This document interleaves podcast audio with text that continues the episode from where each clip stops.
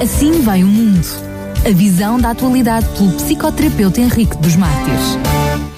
Para dar início então a este Assim Vai o Mundo, começo por cumprimentar eh, o Dr. Henrique dos Mártires, que fará este programa por telefone. Dr. Henrique dos Mártires, mais uma vez, bem-vindo. Muito obrigado, muito boa tarde. Boa tarde para todo o auditório da Rádio Pública também.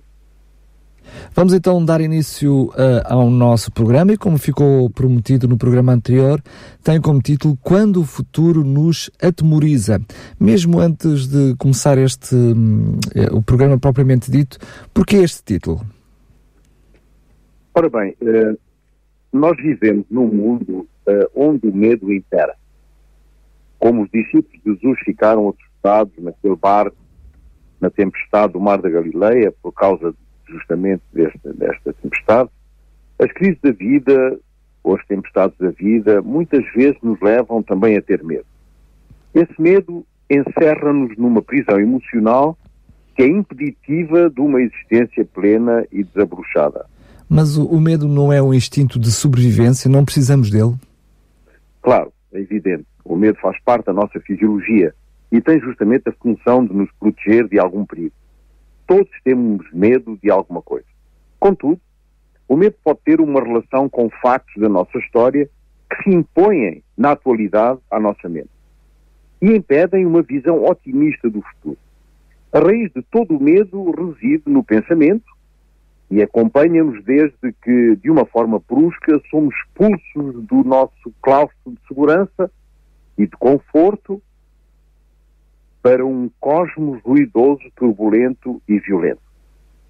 Quando somos capazes de usar a mente como fonte de raciocínio, começamos a pensar acerca do futuro e do passado. Não um tempo determinado pela sucessão dos dias, mas um tempo que se identifica com um movimento a partir daquilo que é em direção àquilo que vai ser, àquilo que poderia ter sido e ao que realmente foi. Esta sucessão teleológica, ela é geradora de medo e dos mecanismos que a mente utiliza para o evitar. Este medo tem, portanto, origem psicológica e pode ser um dos obstáculos ao desabrochar de uma vida plena. Na realidade, o medo que todo o sofrimento do passado se repita no momento presente é a resposta da memória à experiência e conhecimento da vida e constitui-se numa tríade representada pelo tempo, pelo conhecimento e pela construção do pensamento. Esta tripla função da vida, podíamos dizer que não subsiste parada, formando no contexto da essência mnémica da mente um movimento unitário. Desde o despertar da linguagem, o medo a comunicar assume uma estrutura arcaica e marcante na personalidade e no processo de desenvolvimento. Ele materializa-se a partir das mensagens que vamos recebendo das pessoas com quem vamos lidando no percurso da nossa vida. As mensagens tóxicas ou de alienação por parte dos pais durante a vida infantil ficam registadas para sempre na memória e favorecem um estado doloroso na idade adulta. De que tipo de mensagens está, estamos a falar? São várias e de várias formas. Passo a dar alguns exemplos. Por exemplo, observações negativas. Nunca serás nada na vida. És um desajeitado, és um preguiçoso. Com um caráter como o teu, ninguém te vai amar. O teu irmão já era um cancro, mas tu ainda és pior do que ele. Nunca serás como a tua irmã. Estes tipos de mensagem conduzem à desqualificação e à desvalorização pessoal. Na idade adulta, eh, sentem-se incapazes, inseguros e inferiores aos outros. Outro tipo de mensagem, as injunções, tu tens de nos amar, tens de ser um homem, porta-te bem. Até hoje ninguém sabe o que é que isto quer dizer. Felizmente que as crianças já nem ouvem. Como se diz porta-te bem, eles não sabem o que é, ninguém sabe, então elas nem ouvem. Um homem não chora, tens de ser amável. Este, esta, este tipo de mensagens, as injunções, impedem a expressão da criatividade e da liberdade de ser. Na idade adulta, tornam-se pessoas submissas, inibidas, sem espontaneidade nem espírito de iniciativa ideais impossíveis. Sem ti a minha vida teria sido bem melhor. Tens de ser médico, outra coisa. Vieste trazer o inferno para a minha vida. Nunca mais tive liberdade desde nascer. Este tipo de mensagens conduzem ao desespero e ao desencorajamento. Na idade adulta, não sabem fazer escolhas, tornam-se críticos e caluniosos e passam o tempo todo a murmurar sem nunca apreciarem as coisas boas que lhe acontecem. As ameaças, outro tipo de mensagens. Não vais para a cama dentro de cinco minutos, vais ver o que te acontece. Ouviste o que te disse? Quando chegarmos a casa, conversamos. Esta, particularmente, é muito dramática porque ela deixa um espaço de sofrimento e de angústia e de ansiedade durante todo o tempo que a criança está para chegar a casa. Este tipo de ameaças contribuem a manter a dependência e a estratificar o medo. Na idade adulta são pessoas muito temerosas, isolam-se dos outros, nunca contestam mesmo quando estão em desacordo ou têm razão, levantam-se, por exemplo, quando o chefe está ao telefone. Ameaças ocultas. Não façam barulho porque o pai está a dormir. Vai ocupar-te do teu irmão, senão, da próxima vez vais ver. Ameaça repetida sem nunca acontecer nada. Constrói adultos negligentes das suas necessidades em prol das necessidades dos outros. A vontade dos outros impera a despeito das suas próprias vontades. Têm medo de ofender e passam todo o tempo a pedir desculpas por tudo e por nada. O, último tipo de mensagens que vou partilhar são, é a chantagem. Se casas com essa mulher, deixa de ser nosso filho. Se descubres que me enganas, mate. Ainda acabas por matar a tua mãe. Não vês que ela sofre do coração? Na idade adulta, estas, estas crianças que receberam este tipo de chantagens transformam-se em adultos manipuladores, aduladores, bajuladores ou objetos servilistas. Estas mensagens introduzem toxinas relacionais que causam perturbação, por vezes com graves consequências relacionais na idade adulta. Mensagens dos pais, mas também de professor, de familiar, de colegas de escola e até de vizinhos são autênticas bombas de efeito retardado que infalivelmente um dia vão explodir, por vezes em ocasiões menos oportunas. Essas bombas materializam-se na existência na forma de submatização. Gritos da alma que sangram em forma de sofrimento físico. Um cancro, um fibroma, um quisto ou um AVC. Os hospitais estão cheios de doentes carregados de sofrimento psicológico, mas que surgem na forma de doenças físicas. O corpo sofre porque temos muitos contenciosos ligados à nossa infância. Por isso as pessoas cada vez mais têm de recorrer a medicamentos para aliviar esses gritos silenciosos. Esse, esse tipo de mensagens que, que essas crianças recebem eh, fazem com que muito mais pessoas estejam a recorrer a medicamentos para aliviar esses gritos. Esse grito silencioso de uma alma que já não consegue gritar senão através do corpo. Lembro-me no meu tempo de criança existirem só três medicamentos básicos. Era o óleo fígado de bacalhau, o óleo de rícino, para as, para as uh, prisões de ventre e, e para, os, para os uh, vermes intestinais, e as ventosas, as famosas ventosas. Hoje assistimos a autênticos menus, autênticos menus, uh, como uma muleta existencial. pílulas azuis, pílulas vermelhas, uh, verdes para dormir, para acordar, para emagrecer, para engordar, para a depressão, para a hiperatividade. Tudo para aliviar feridas arcaicas que ainda sangram e clamam por socorro. Nada disto pode preencher este vazio que carrega a vida de frugalidade e a tornam cada vez mais frágil. Esta carga de sofrimento gera um vazio interior que leva ao sujeito a uma permanente busca de si mesmo e de satisfação pessoal, sem nunca se sentir verdadeiramente preenchido. Este vazio imanente, consequência de educadores perturbados e perturbadores, só encontra lenitivo no encontro com o transcendente. Só Deus propõe o bálsamo para a cura do vazio essencial do mundo. A relação entre a criança e o educador perturbador não constitui uma vinculação estável, felizmente. Antes, pelo contrário, promove uma dependência da visão do alienador que impede ou limita a automatização da criança em termos emocionais e de pensamento crítico. As perturbações relacionais, sejam com os outros, sejam consigo mesmo, surgem da materialização desse tipo de comunicação parental, no qual surge uma continuidade letéria que se torna verdade no sujeito alienado. A comunicação é um ato complexo e sujeito a representações, que estão relacionadas muitas vezes com algumas variáveis existenciais, tal como o contexto educacional, cultural, social, religioso e psicológico. Mas o problema na comunicação pode encontrar vários obstáculos, quer no mensageiro, na mensagem, no receptor, ou até diria nos três, não é? Exato. Eh, para explicar melhor esta realidade, vou ler um, um pequeno texto que comprova essa dificuldade de comunicação. Diz o texto: Entre o que eu penso, o que eu quero dizer, o que eu creio ter dito, o que eu digo, o que o outro pensa ter ouvido, o que ele deseja ouvir e o que realmente ele ouve, o que ele pensa ter compreendido, o que ele quer compreender e o que compreende na realidade, existem pelo menos 10 razões para não conseguirmos comunicar.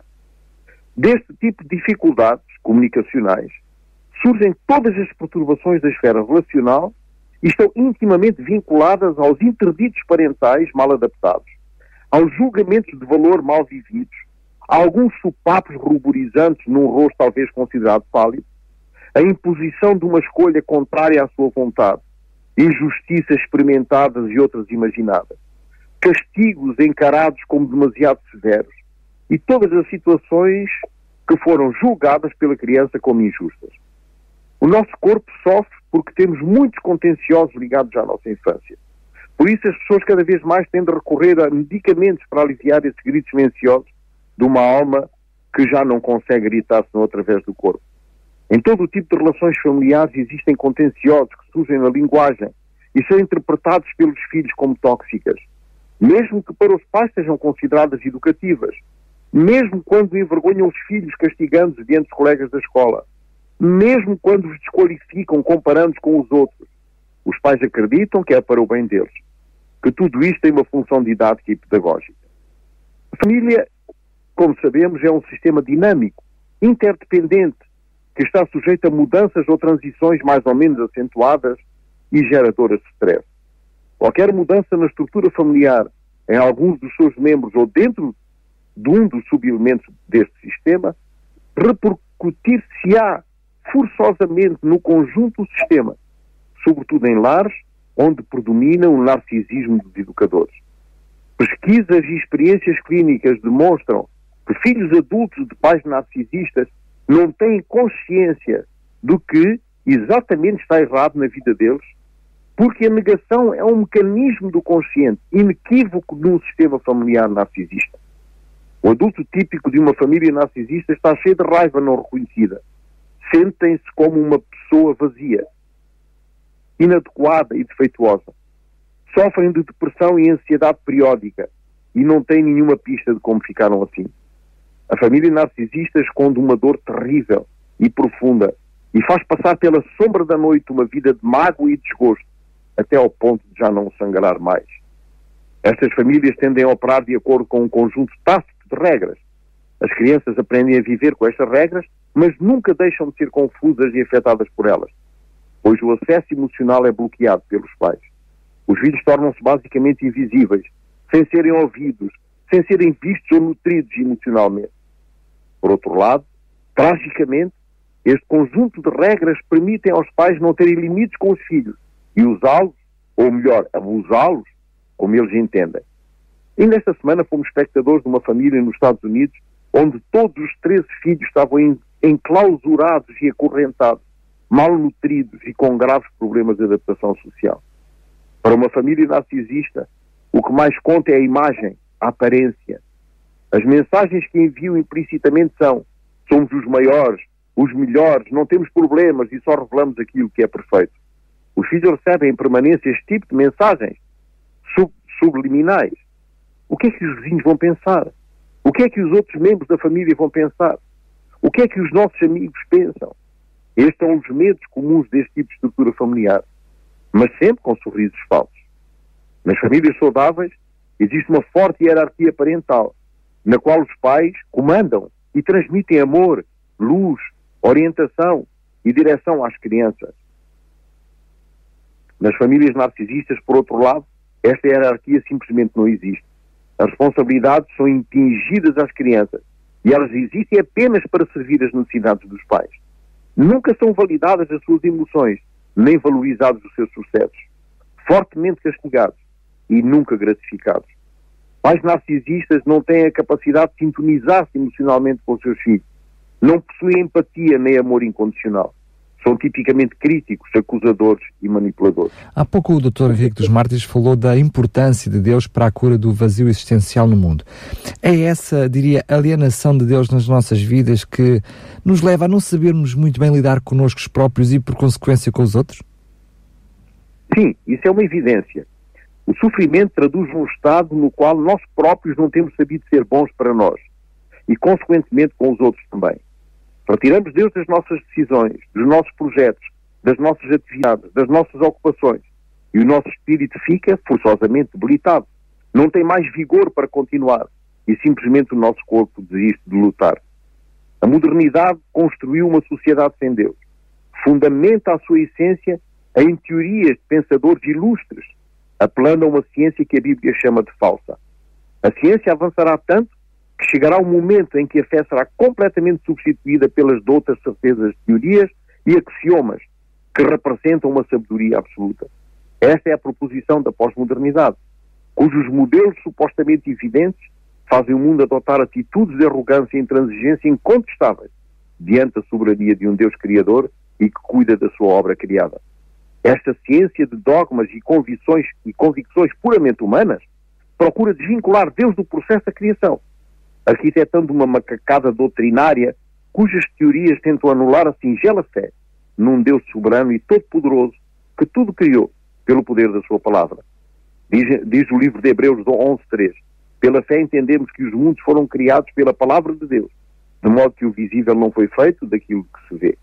E ainda no Salmo 33.6 pela palavra do Senhor foram feitos os céus e todo o exército de Deus pelo sopro da sua boca. Esta simples certeza de fé só é possível através de uma experiência pessoal com o Criador de todas as coisas. O estudo atento e humilde da sua palavra transmite uma sabedoria que nenhuma teoria pós-moderna pode alcançar. Quando abrimos os olhos a cada manhã, o que nos motiva a sair da cama e enfrentar o mundo? O que nos propõe este mundo? Conjunturas tecnológicas para nos extrair do verdadeiro sentido da vida. Eis a proposta desta, desta geração erudita. Todos nós pensamos que as coisas que fazemos são importantes, claro. Que vamos deixar um legado ao mundo na hora da partida, é evidente. Mas o facto é que acordar num mundo onde impera o mal, onde cada dia se ouve falar, se vê e, e se lê algo que nos atemoriza, onde são noticiadas mortes por acidentes de toda a espécie, fogos, terremotos, guerras, violências urbanas, crimes e assaltos à mão armada, podemos afirmar que o medo é uma constante que nos é enxertada por uma sociedade cruel e alienada de Deus. Parece que existe hoje na sociedade um complô para que nós sintamos e ressintamos coisas ruins, coisas negativas. Dor, sofrimento, muita amargura estão constantemente dentro da nossa casa. Sentimos sentimentos maus, perversão e maldade são uma constante à nossa volta. Parece que não cessa mais a tragédia. Parece que não cessa mais de atrair-nos tragédia. Vivemos hoje uma geração em que estamos caracterizando a vida com muita dor, muita desgraça, produto de uma média bárbara que nos ensinou a atrair automaticamente o mal. Esta pequena história que vou contar agora ilustra a tese que acabamos de sugerir. Aninhado num, num penhasco de 100 metros de altura, encontra-se um velho mosteiro. Para chegar ao topo desse mosteiro, era necessário ser amarrado a uma grande cesta de vinho. Vários monges o içaram por uma roldana e uma corda presa à cesta. Conta-se que uma vez um turista, tendo-se acomodado confortavelmente na cesta para o, para o precário passeio, perguntou a um dos monges com que frequência a corda era substituída. E o monge respondeu, toda a vez que ela se rompe.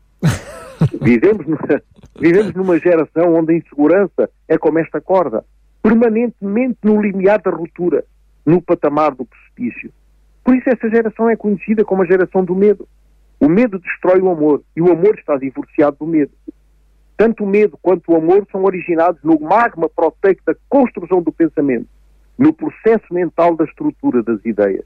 Contudo, não podem coexistir ao mesmo tempo. O que estamos a perceber é que quando existe medo de qualquer tipo biológico, psicológico ou qualquer que seja, medo do apego, medo da perda, que é, aliás, o fator que abre as portas para a oportunidade do amor, este, este medo destrói o amor. embora seja uma porta para esta oportunidade. Curioso é que o medo da perda é um dos fundamentos do amor. Quando sinto medo de perder o objeto do meu desejo, inauguro o surgimento do amor. Porque amor é cuidar, é interessar-se, é importar-se. Eu importo-me quando porto alguém para dentro de mim, quando considero o outro como o objeto do meu empenho e da minha entrega. O perfeito amor elimina o medo, diz o apóstolo João. Evitamos também o erro de imaginar que alguém alcança esta perfeição por esforço próprio, ou que tenha confiança da salvação por sua própria justiça.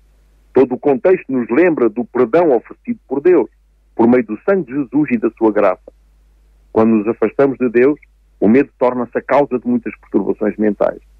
Uma das causas da depressão, aliás, é justamente o medo do medo. O medo relacionado com a falta da falta. A quem tudo tem, não lhe é dado desejar. É a falta que suscita o desejo e que mantém a angústia ao universo suportável. Os que têm falta de tudo não têm tempo de se deprimirem. Outra causa da depressão é o medo de não conseguir corresponder às exigências da sociedade atual, de não ser capaz de realizar-se no mundo de exacerbada competitividade. Medo de não estar à altura de uma determinada responsabilidade. Medo de não ser capaz de ser, quando ser é uma exigência do momento. Medo que o momento deixe de o ser e que a oportunidade não volte mais. Medo de ter de depender de alguém.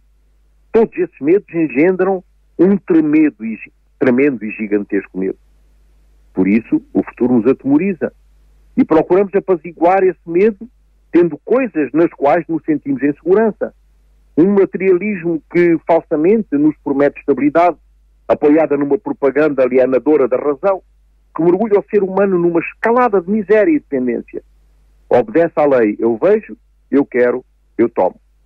O materialismo tem sido a causa do egoísmo, que é a mãe da cobiça, que tem como irmã gêmea a avareza. São primas da corrupção e da ganância. No desejo de ser o que não se é, deixamos de ser o que somos.